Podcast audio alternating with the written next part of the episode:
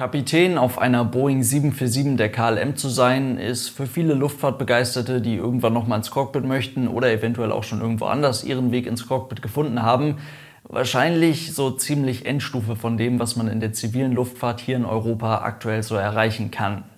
Kann man auf jeden Fall nicht meckern, das klingt schon ziemlich cool. Hat man aber Pech gehabt, weil KLM lässt von jetzt an ihre Boeing 747 am Boden. Und dazu gibt es heute mal ein paar Infos. Viel Spaß!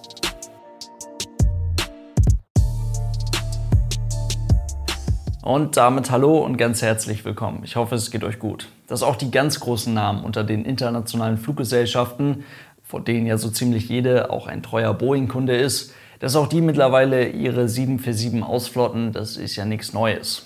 Die meistverkaufte Variante der Boeing 747, die 747-400, über 500 Exemplare wurden davon in der Passagierversion produziert.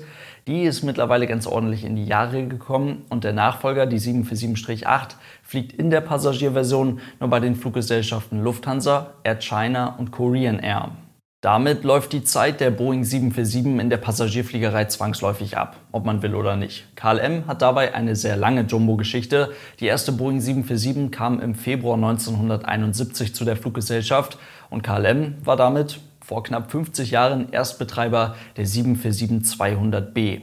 Die 747 als Flugzeugtyp machte damals innerhalb vergleichsweise kurzer Zeit beachtliche Sprünge beim Thema Leistungsfähigkeit, aber auch Effizienz des Flugzeuges, was vor allem in den ersten Betriebsjahren an den Triebwerken lag. So starke, leistungsfähige Triebwerke für den zivilen Markt mit einem so beachtlichen Nebenstromverhältnis gab es damals einfach noch nicht lange.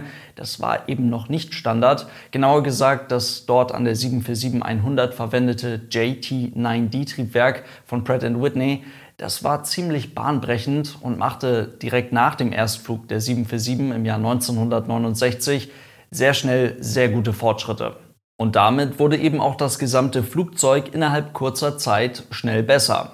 Denn das verliert man vielleicht ganz schnell mal aus den Augen, aber die 747 in ihrer ersten Version als 747-100 war tatsächlich mit Reichweiten von unter 9000 Kilometern nur bedingt für die Langstrecke geeignet. Platz war eine ganze Menge da, das ist gar keine Frage. Aber ganz einfach gesagt, das neue riesige Flugzeug mit den ineffizienten Triebwerken brauchte damals so verdammt viel Treibstoff, um auf halbwegs brauchbare Reichweiten zu kommen, um in irgendeiner Form eine Langstrecke zu realisieren, dass dieser ganze Treibstoff für so wahnsinnig viel Gewicht sorgte, dass man hier ganz einfach extrem schnell am Limit war.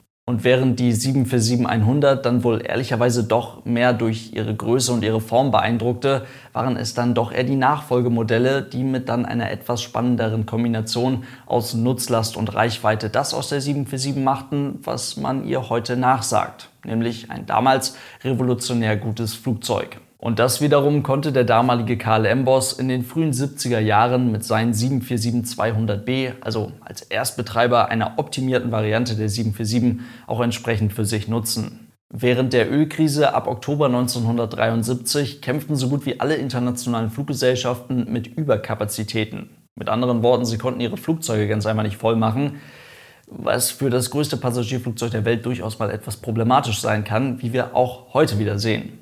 Und so wurden dann ab 1975 sieben umgerüstete KLM 747-200B eingeflottet, sogenannte Kombiflugzeuge.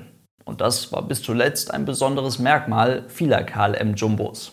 Diese Flugzeuge haben die Fähigkeit, hinter der Passagierkabine auf dem Hauptdeck weitere Fracht zu laden. Und zwar über eine Frachtluke auf der in Flugrichtung linken Seite hinter der Tragfläche. Und das ist eine Funktion, die nicht nur von KLM genutzt wurde. Kombi-Jumbos hatten in den letzten Jahrzehnten durchaus ihre Daseinsberechtigung. Die 747-200, 300 und auch 400 gab es als Kombimaschinen zu kaufen. Insgesamt baute Boeing über die ganzen Jahre gut 160 Exemplare ihrer Kombi 747 in verschiedenen Versionen.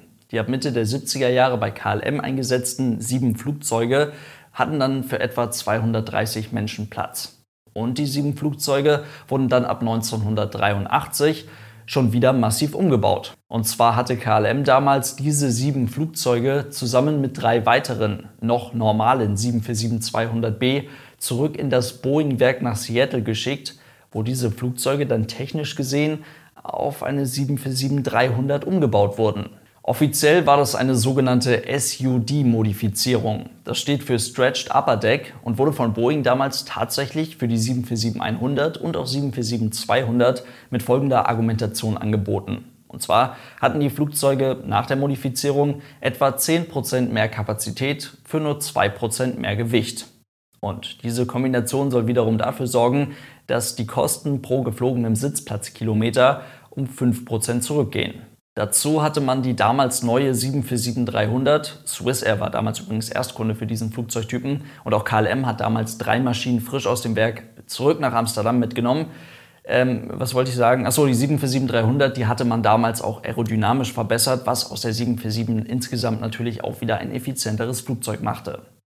Nichtsdestotrotz war das natürlich eine unfassbar aufwendige Aktion und keine andere Fluggesellschaft auf der Welt hat diese Stretched Upper Deck Modifizierung in diesem Ausmaße in Anspruch genommen, wie KLM das damals getan hat. Aber sie haben das durchgezogen, haben zehn Jumbos umgerüstet und damit natürlich ganz massiv in ihre 747-Flotte investiert. Und streng genommen waren die Flugzeuge, die man da jetzt auf dem Hof stehen hatte, Boeing 747-200M SUD. Und allein diese ganzen Zusätze zeigen schon, KLM hatte immer richtig spezielle Jumbos in ihrer Flotte. Ende der 80er Jahre kam dann endlich die stark optimierte 747-400 auf den Markt und KLM war auch hier von Anfang an mit dabei, wurde Erstbetreiber für die 747-400 Kombi.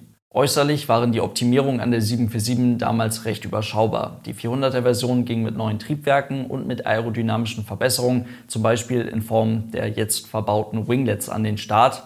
Aber die wichtigste Veränderung, durch welche die 747 jetzt auch nochmal wirklich fit für die Zukunft gemacht wurde, war der Wechsel von einem Dreimann-Cockpit auf ein Zweimann-Cockpit. Klingt erstmal nach einer nicht so richtig großen Sache, ist es aber. Und das ist tatsächlich eine Eigenschaft, die letztendlich dafür sorgte, dass die Fluggesellschaften, die großen internationalen Fluggesellschaften, die noch länger auf den Jumbo setzen wollten, es sich eigentlich gar nicht leisten konnten, nicht auf die 747-400 abzudaten. Über die ganzen Jahre gingen etwas mehr als 20 Boeing 747-400 durch die Flotte der KLM, fast alle davon als 747-400M, also als 747-400 Kombi. Während in der zuletzt verwendeten Ausstattung maximal 408 Passagiere in einer ganz normalen KLM 747 Platz gefunden haben, waren es in der 747-400 Kombi ganze 140 Gäste weniger. Das ist ein Unterschied. Das sorgt dafür, dass das neueste Exemplar der KLM Langstreckenflotte, und zwar die 787-9, ein im Vergleich zur 747 ja doch etwas kleineres Flugzeug, fast 30 Passagieren mehr Platz bietet. Und das ist auch irgendwo die Besonderheit an dem Ganzen. KLM hatte mit der 747-400 Kombi bis zuletzt wohl einen der spannendsten, in Anführungszeichen, Klassiker in der Flotte, den man als Passagier jetzt aktuell so noch auf dem Markt finden konnte. Vier Galleys für 268 Passagiere, das gibt es so normalerweise eigentlich nicht mehr. Und vier Galleys bedeutet in diesem Fall auch eine riesige längs verbaute Galley im vorderen Teil des Flugzeuges, als damalige First Class Galley eigentlich viel zu groß für heutige Verhältnisse. Dazu sorgte diese Platzierung dann ja auch für eine Besonderheit bei den Sitzplätzen neben dieser Galley. Und zwar wurden die dort in einer 3-2-Konfiguration verbaut. Das heißt, man findet Zweierreihen in der Mitte im vorderen Teil einer 747. Dazu dann noch die Business Class, ganz klassisch mit einer Garderobe vorne in der Flugzeugnase der 747, dann allerdings mit einem einzeln dastehenden Sitz 1 Alpha in der Business Class und mit einem einzeln dastehenden Sitz 4 Echo in dieser Business Class. Und das sind definitiv zwei besondere Sitzplätze in dieser 747. Das alles dann mit einer für die 747 doch viel zu kurz wirkenden Passagierkabine mit dem Wissen, dass sich dort hinter noch ein riesiger Frachtraum befindet. Und auch die letzte Boeing 747, die Foxtrot Tango, die den letzten Flug jetzt am 29. März von Mexico City nach Amsterdam durchgeführt hat, war ein solcher Kombi-Jumbo und damit der letzte seiner Art auf einem regulären Passagierflug. KLM stellt ihre 747 damit gut ein Jahr früher ab als ursprünglich geplant, flottet diesen Flugzeugtypen gut ein Jahr früher aus als geplant. Die Gründe dafür sind aber bestens nachvollziehbar. Denn niemand weiß so recht, wie lange die aktuelle Krise jetzt noch andauern wird. Und wenn die Einreisebeschränkungen dann irgendwann wieder gelockert werden, dann wird die Luftfahrt sicherlich nicht mit einem Riesensprung einfach wieder zurück auf die Werte vor der Krise kommen, sondern das wird alles eine ganze Weile dauern. Lufthansa-Chef Carsten Sport zum Beispiel sprach gerade erst vor wenigen Tagen vor der Presse davon, dass man in der Lufthansa Group nach dieser Krise ganz sicher nicht einfach wieder mit 763 Flugzeugen an den Start gehen wird, also mit der Anzahl an Flugzeugen, die man vor der Krise hatte. Ganz einfach, weil man mit erst einmal deutlich weniger Fluggästen rechnet und das gelte wohl für alle global agierenden Fluggesellschaften. Dementsprechend wäre die Aufrechterhaltung der 747-Teilflotte bei KLM wohl ziemlich sinnfrei. Allein die Lizenzerhaltung für Piloten, für Techniker, für Flugbegleiter, das kostet alles ziemlich viel Geld. Und die Lagerung von Ersatzteilen für die 747, die sich ja auch wahrscheinlich an so ziemlich genau gar keinem anderen Flugzeug verwenden lassen innerhalb der KLM-Flotte, naja, es ist schon irgendwie beeindruckend, dass die KLM 747 Teilflotte bis jetzt überhaupt noch rentabel geflogen sein soll. Und von daher, leider ganz still und leise, war es das jetzt mit diesen sympathisch blau lackierten Kombi-Jumbos. Sieht aber bei anderen Fluggesellschaften logischerweise nicht anders aus, beispielsweise bei Qantas. Die haben aktuell noch fünf Boeing 747-400 in ihrer Flotte. Allerdings werden diese Flugzeuge jetzt erst einmal vorübergehend, so zumindest die aktuellen Planungen, auf einem Flugzeugfriedhof eingemottet, längerfristig geparkt. Qantas will den Jumbo eigentlich Anfang 2021 ausflotten, nimmt jetzt also im Gegensatz zu KLM diese eben beschriebenen logistischen Herausforderungen in Kauf, um für sich die 747 reaktivierbar zu halten. Je nachdem, wie sich die Lage entwickelt, sind das aber natürlich alles Entscheidungen, die da auch noch geändert werden können. In diesem Sinne soll es das für heute gewesen sein. Vielen lieben Dank fürs Zuhören. Vielleicht war noch die eine oder andere interessante Info über irgendein KLM Jumbo für euch mit dabei und dann hoffentlich bis morgen. Tschüss.